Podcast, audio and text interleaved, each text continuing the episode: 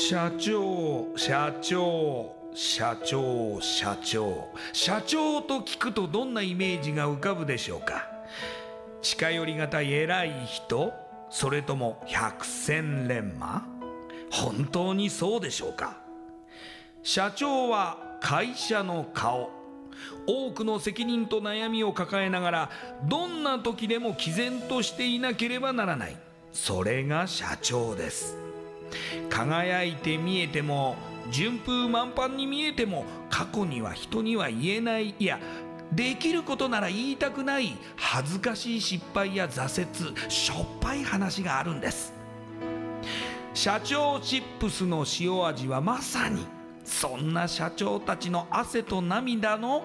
塩味。そう。社長は別名 CEO なのですから。この番組ではそんな社長たちのしょっぱい話をあなたのビジネスや仕事に生かしてもらいたい。将来社長を志す人たちに希望を届けたい。という思いのもとさまざまな業種の社長インタビューを紹介していきます。エスプライドプレゼンツ日本の底力。社長チップスラジオ。この番組は株式会社エスプライドの提供でお送りします。社長チップスってなんだろう？辞書で調べてみた。社長のカード付きポテトチップスで他の参加社長とのネットワーク作りにもなりメディア露出の PR 戦略も伝授？どういうこと？日本の底力社長チップスエスプライドプレゼンツ。日本の底力。社長チップスラジオ。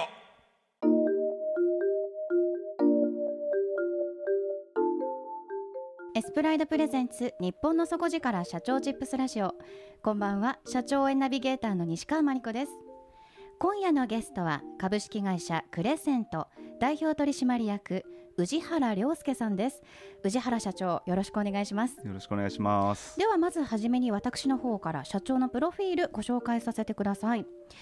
宇治原さんは1986年静岡県浜松市のお生まれです。2009年早稲田大学をご卒業後楽天株式会社へご入社現在までおよそ10年間食品スポーツ家電やファッション健康食品ペットなどさまざまなジャンル商品を販売する企業に対しインターネット通販のコンサルティングを実践されてきました。2015年早稲田大学大学院経営管理修士 MBA を取得された後同年ビアート株式会社を設立されます。そして代表取締役に就任。その後2018年株式会社クレセントと合併し現在は EC コンサルティングやさまざまなプロジェクトで活躍されています。それではこの後宇治原社長の汗と涙の塩味エピソードに迫っていきましょう。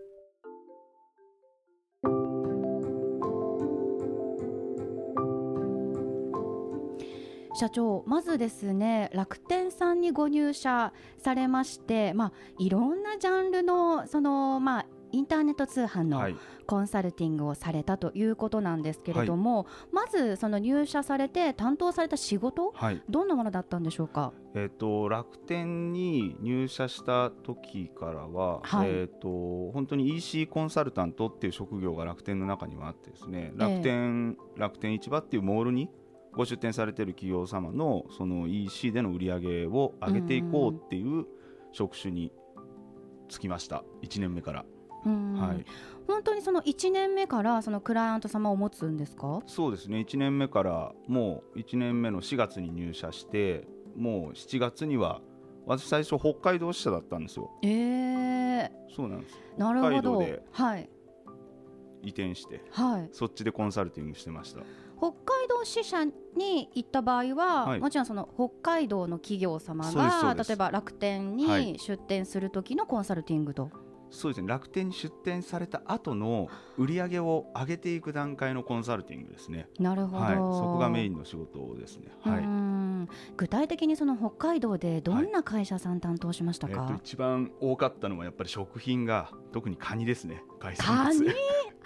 そうかそうですね。北海道はやっぱりはあ。水産加工系会社さん多いんで、ええ。そこの企業さんを数多く担当させていただきましたね本当に。はい。まあでもカニだったらその、まあ、商品力がありますからそうそもそもなんか売れそうなイメージありますけども。いやかなりカニはやっぱりもうダントツで売上額大きいので年末ね今年もそうですけど、うんうんうんうん。10月以降はね、はい。どんどんどんどん売り上げ上がってきて何千万何億って売る方がやっぱりいらっしゃるんでえカニってみんな食べてんだなと思ってね。本当え、に。好きですよね。好きだなと思って日本人は。で見てましたね。本当にうん。ただそのもともとそのカニは売れるっていうところからはい。な具体的にどういうコンサルティングをするともっともっと売れるようになるんですか、まあ一概に、まあね、例えば例としてカニがありますけどそういう商品があった時に、えー、とやっぱり人が買いやすかったりとかっていうまず価格帯っていうのが、まあ、商品市場規模需要と供給で決まってるんでその価格帯にちゃんと合わせられてるかとか、はい。まあ、ネット通販なんで物には触れられないですよね。お客さんってやっぱ画面上で見てるだけなんで。はい。その時にいかに自分のところに届いた時のイメージを画面上で買う前にできるかどうかっていうのはそこでの作りだったりとか画面のですね。そういうのが必要になってくるんでパッケージがこうやって届きますよ。何時にいつどういうふうに届きますよって誰がどうやって作ってるんですよっていうのもちゃんと詳細に書いてあげるようなページっていうのを皆さんにはご提案してなるほど。であとはまあプロモーションのところですよね。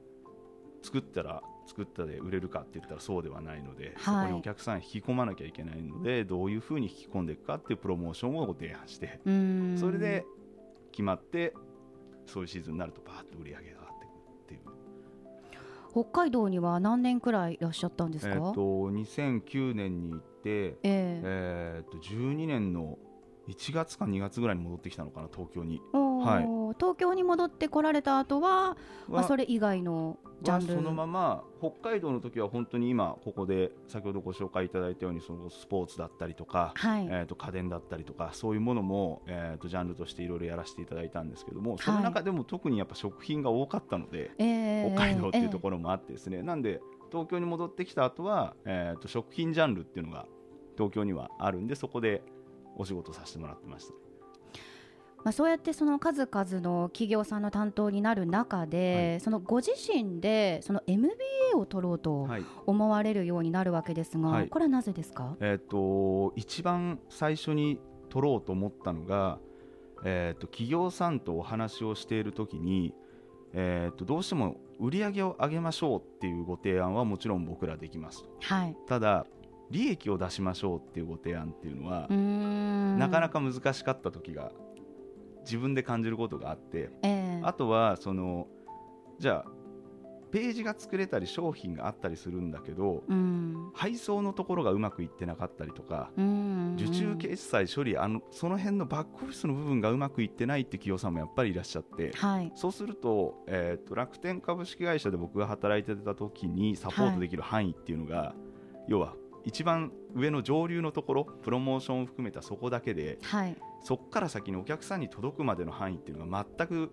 カバーできてなかったっていうところにまず気づいたのが1点。うん。でそれをやろうと思ったら、はい。企業っていうものがどういうふうに回ってるかっていうのを理解しなきゃいけないっていうふうに感じて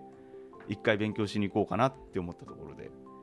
そこがやはり、まあ、社長になる、まあ、そのスタートが切れているんだなといいうるところかもしとこれないですねろだなと今考えると。感じますけれども、まあ、実際にその早稲田の、まあ、大学院に行かれて MBA を取得されて、同年にはい設立されてますもんね会社そをうですね。ビアート株式会社、こちらの事業内容としてははい。やはりその EC コンサルなんですか、そうですね。EC コンサルがメインで収益のメインとしてはやらせてもらってましたね。はい、はい。まあ、楽天という大きな会社で経験されてきたわけですから、そのまあ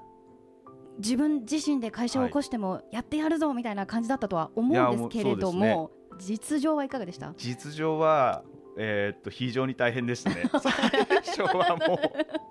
本当にあのー、5畳ぐらいのところで、はい、まあ、家と兼務でえスタートしてちっちゃいところですね。たった一人で。はい、あ、はい。違います。2人でやっててパートナーは、えーと名古屋の方にいたので、まあ、離れて僕は東京の方にいて2人で始めたんですけども、はい。パートナーの方は、えー、と制作だったりとかを一部やってもらってたりとかしてましたね。なるほど、はい。どのあたりがその思うようにいかなかった部分ですか？あーそうですね。やっぱり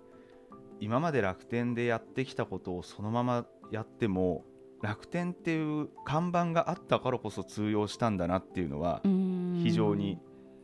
感じました。で出て一人でやってそれこそビアートっていう会社で当時やってたその看板の宇治原っていうものがはいどこまで受け入れられるのかっていうところははい。あの全然違いましたねやっぱり。うーん。結局その楽天っていうものだからこそお客様が集まってきていたものがその新しく自分で起こした会社だとゼロからの営業になるわけじゃないですか、そうですね。その営業みたいなところももちろん今までそんなに経験はなかったわけですよね。そうですね。それを経験してなかったのでそこまでですね、はいはい。本当にゼロから営業するっていうところですね。なので非常にそこは苦労しましたね。うーん。またその資金面っていうところも。もちろん。はい。なんで1年目は1円ももらえなかったですね。やっぱ給料は。あご自身のはい。報酬なしで、なしでやりましたねやっぱり。会社にいかにこうお金をちゃんと残していくかっていうところにかなり重点を置いてた1年目だなとは思ってたんで、うん。あのそこは1円ももらわなかったですね。うー年ではんそういう時って、はいその何をこうご自身のモチベーションに、はい、今ややるぞっていうところからぶれないようにやっていくんですかあそれはもう出ちゃったからにはやるしかないっていうのと、あとはやっぱりあいつ独立したっていうそのね同は ね楽天の同期も今までのね 友達も含めてやっぱ知ってるわけで。はい。でまあ負けれないよねっていうところはありますよね。やっぱりそこの部分が結構モチベーションにはなってたかなと思いますね当時は。いやもう MBA も取得されてますしそれ以前でも、まあ、会社の中でもおそらく成績残されている方でしたよね。いやいやいや。まあそれなりにはまあ自分で言うのもなんですけどはい、そこそこやれてたかなとは思いますけどね。まあちょっとわかんないですね。評価もはいされてたし、まあ、そのままもし残っていたと考えるはい。と、まあそのまあそれなりにその出世もされてたと思うんですけども、それをやはりその、まあ、違うんだと自分自身で独立するんだと決めたからには、そうですね。っていうところですよね。やるしかないなみたいな、ん。もうそれだけですね。特に他何も考えてなかった気がします。本当に。ん当時は。そのまあ、MBA を取られたその同じ年にビアート株式会社を設立されまして、はい。その EC コンサル事業をはい。始められました、その3年後になるわけですかね？そのそうですね。ちょうど3年ぐらいですかね、ええ。はい。株式会社クレセントと合併されるわけですが、当時そのクレセントは何をされていた会社さんですか、とクレセントも、えっと同じ領域で、ええ。えっと EC のコンサルティングっていうのを事業としてやられてた会社で,、はい。で特にあの我々のビアートだった時の強みっていうのは私がもちろん楽天出身なのでそのモールで EC で販売していくっていうそのモール店っていうものの強みっていうのはあったんですけど、うん。あの公式サイトって言われる要はモールに依存しない自分たちで立ち上げていくサイトのところっていうのは、まあ、知見も含めてあまり深くなかったっていうのが正直なところで。はい。で一方でクレセントっていうのはやっぱりそっちが強かったっていうのがあってですね、ええ。えーと今この EC どんどん発達してきてる中あのやっぱり両方とも一企業で運営しているって会社さんが増えてるものですから、うん。一部の領域だけコンサルティングができても全体が見れないとやっぱりうまく収益含めて上げていけないっていうところがあったので、えー、とじゃあ合併しよう合併してそこのシナジー効果で全ての領域のコンサルティングうんうんうん EC に関してですねできるようはいにしていこうっていうのが始まりでしたかね合併するっていう。なるほど。ということはその、まあ、モールに出店する時のそのコンサルに長けたビアートと、はい。それからまあ公式サイトの、まあ、制作からコンサルまでをはい。されていたクレセントが合併して、はい。現在のクレセントになっていると。はいであの宇治原社長は現在社長、はい代表取締役社長ですけれどもそ,、の当時のクレセントの代表は現在のそうですね。戸籍というものがもともえ。えと2010年に作った会社で、えええー、と今までやってきてるところなんですけど戸籍は今会長で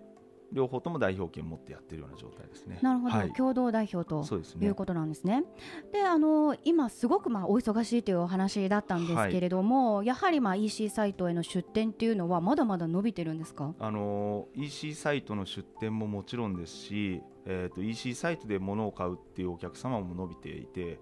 えー、と本当に今年の5月にあの経産省の方から出たはい。あの EC の市場規模っていうのが毎年出てるんですけどもう本当に B2CEC のそれこそこう物を送ってる物販分野っていうものの、えー、と規模感でいうと9兆円を超えてきてで、えー。2018年が8.6兆ぐらいでしたかね。はい。であ2018年が9.2兆か。で2017年が8.6兆ぐらいになったんでで EC 化率って言われるその EC で物を買ってる人たちの比率っていうのも6%ぐらいを日本は物販分野と超えてきてるんで6.22%ぐらいかな、はい。なので、あのー伸びてはいます。ただ伸びてはいるんですけどまだまだ伸びしろっていうのはあってはい。あのーこれからやっていきたい伸ばしていきたいっていう企業さんは本当に多いので、はい。えー、と我々もそこに対してはしっかりサポートできるようにしていきたいなと思ってるんですけどね。うーんあのーそれぞれ例えばモール出店したいですっていう場合は楽天さんだけではなくてその他のモールへも出店できるんですか、あもちろん、あのー楽天だけではなくてですねアマゾンももちろんですし、えー、とヤフーショッピングだったりとかその他の,、うん他のモールもすべてですね、あの出店していくっていう形にはなりますけども、はい。えー、と結局のところすべてに出ればいいかっていうわけでもないので、ええ。そこの企業さんが取り扱っている商品の内容だったりとかあとはもうバックオフィスの体制だったりとか運用の体制だったりとかっていうのを見極めてちゃんとどこに出店していくのか。シートはその順序はどういうふうな順序で出店していくのがベストなのかっていうのは我々のコンサルティングの中に入っているような一個の項目ではあります。なるほど、まあ、その言える範囲でいいんですけれども、そのいろんな種類があって、はい。まあ、出店したいんだけどどこに出せばいいのかわからないっていうのが、い。やはりそのお客様の実情かなと思うんですけども、ね。何かその、まあ、ジャンルによってうん。向いているところとかっていうのははい種類別にあるんですかね？そうですね、あのーあくまでもすべてをこう包括的に話すっていうのはなかなか難しいかなとは思うんですけども、はい、えー、と商品に関して、えー、と今自分が例えばどの企業さんでも販売しているもしくは仕入れてる作ってるメーカーさんも含めてですねそういう商品もしくは同ジャンルのものっていうのはもうネットでほとんど出てる状態だとはい、思います。もうはい買えないものってほぼなくなってきてるような形かなとは思うんで。でもその中でじゃあ自分の商品と同じようなものを調べた時に、うん、えー、と価格帯だったりとか、えー、とあとは原価率のところもそうですし送料無料なのか別なのかパッケージがどうなってるのかとかで配送がすぐ来るのか来ないのか。はい、いろんな側面を判断した時にそこのモールもしくは公式サイトで戦えるかどうかっていうのはあのー判断していくことができるかなと思うんでちょっと一概には言えないですけどもそこはいろいろあるかなと思いますね。なるほど。その、まあ、特性だけではなくってその商品の競争力だったりとか、はその今までのデータとか経験値からやはりそのアドバイスをいただけると。そこはそうしてますね。うん。なのでいいものを作るから売れるわけではないののが EC ではい、あってまあこれ普通だったら売れないよねっていうものを売れるものにしていくっていうところが EC はできるところかなと思いますね。うーん。その EC の発展に伴って、はい。そのクレセントさんでもやはりこうその次に考えている事業スタイルだったりとか、まあ、新しい事業だったりっていうのはあるんですか？そうですね。今あの僕らの方で全てはちょっと言えないですけどもあのこれからいろいろとサービスはリリースしていこうかなと思ってます。でまず1点目は本当にこれから働き方改革であの労働する時間っていうのがある程度制限されてきて、えー、こと中小企業も来年からそういうのが導入されてくると思うんではいそういうのに向けて皆さん準備対策していくっていう状態だと思うんですけども、はいえー、と EC っていうのはどうしても、まあ、コンビニの問題じゃないですけど24時間なんですよね運営が。うんうん24時間物が買える状態なんですよ、やっぱり。はいなので、えー、といろいろとそういう作業っていうのはやっぱり深夜やられてる方って本当にまだ多いですし、はい。あの人間が物を買う時間ってやっぱり夕方以降うん。家に行って10時ぐらいにスマホ見ながら買ってるっていうのは、皆さんそうだと思うんですけど、うんうん買ってる買買ってってるたりとかするんですよね。お昼にランチの時に休みではい。時間で買ってたりとかそういうことになるんで、うんやっぱりそういう人が通常で動いてる時間以外のところで動いてるっていうのは EC の運用をしてる方って本当に多いですよねそういうところをやっぱり支えていけるようなサービスっていうのをこれから検討しているのであのそこはリリースしたら見ていただければなとは思いますね。あともう一個が、はい。あのーこれはちょっと長期的な目線にはなるかなと思うんですけどずっと EC をやってきたからこそ、えー、と先ほど EC 化率が6.22%なんで100%の GDP に対してはまだ6.22%しかネットってないんですよ。うん。物流の量っていうのは。はい。は他は小売りでメーカーさんが、えー、とリアルで売ってるわけでそこの融合っていうのはちょっといろんな形で取っていきたいなと思いますね。はいなかった頃に考えると、まあ、そそれでも6%ってすごいなと思いますけれどもで,、もまだまだ可能性としては。可能性としてはそううなんですよね。あると思ってるんでそこのデジタルと,、えーとリアルの融合っていうところは今後絶対にヒントになってくるだろうしこれから 5G に向けてですねそういうところも改善されてくるっていう形なのでそこはちゃんと市場を見極めながら必要とされているサービスっていうのを出していきたいなと思ってますね。これから、まあ、その社長チップスでは現在の社長からはい。未来の社長へ、まあ、バトンタッチしていき、日本経済をやはうん。りその新しいスタートアップで、まあ、元気にしていこうっていう、まあ、そのテーマがあるんですけれども、これから起業したい何か自分で事業を起こしたいと考えている人に向けて何かメッセージアドバイスいただけますか、まず自分がやりたいことっていうのが何なのかっていうのを見極めるっていうのは非常に難しいですけどちょっとでもこうああれいいかなと思うことは一回やってみればいいかなってまずは思います。まずはい。そこからかなと、うん。あのそこであのそれで収益が上がるとうん。楽しくなってきますけど、はい。収益上がらないと全然楽しくないっていうのもあるんではい。そこの部分でまず何か一歩踏み出してみるっていうのは日本で起業家が増えていくっていうところに対しては必要なところかなと思いますしそういう社会になりつつあると思うんでプロジェクトごとに何か自分の能力で仕事入っていったりとかっていうのは増えてくる時代だなとは思うんで一会社に全部自分の人生の仕事の部分を、ま、任してやるっていうところではなくなってくるかなと思いますね。うんなのでとにかく一歩踏み出してほしいなと思いますね。うんはいまたその楽天にご入社されたっていうそのスタートも社長にとっては大きかったんですかね？そうですね僕はもう本当に、まあ、今ね新卒だったりとか大学生も含めて、えー、とそういう子たちと話す時は言ってはいるんですけどあのやっぱり大企業に入るっていう経験っていうのは一回してみてもらいたいなっていうのは入れるような状態で頑張ってっていう自分のモチベーションがあるのであればはい。入ってみてもらいたいなとは思ってますねでやっぱり大企業に入るとそれなりの人数同期がいて、えーと教えてもらえることも多くてあの1年目からスタープレイヤーとしてやれる子も出てくるのでそういう競争の中で自分を社会人として身を置いた時に、うん。えー、と自分が何ができるかっていうのを考える時間をくれるところかなと思いますし、うん。あとはその後自分がじゃあ起業しようと思って一歩踏み出した後、えー、と助けてくれる人が多いです大企業人脈人脈がすごい大事だったなと思いますしもちろんそういう企業で働いてた人だなっていう風な見られ方もすると思うんで、うん。まず一回そういう企業で働いてみるっていうのは僕は大事かなと思いますね。今夜のゲストは株式会社クレセント代表取締役宇治原良介さんでした。ありがとうございましたあり。がとうございました。インパクトのある PR がしたいけどどうしたらいいのか採用の時学生の印象に残せるようなものがあればな社長同士のつながりを作りたいんですけど社長さん悩んでいませんか？その悩み解決しましょう日本の底力社長チップス。だとだちつぷあとちつぷだとちつエスプライドプレゼンツ日本の底力社長チップスラジオ。この番組は株式会社エスプライドの提供でお送りしました。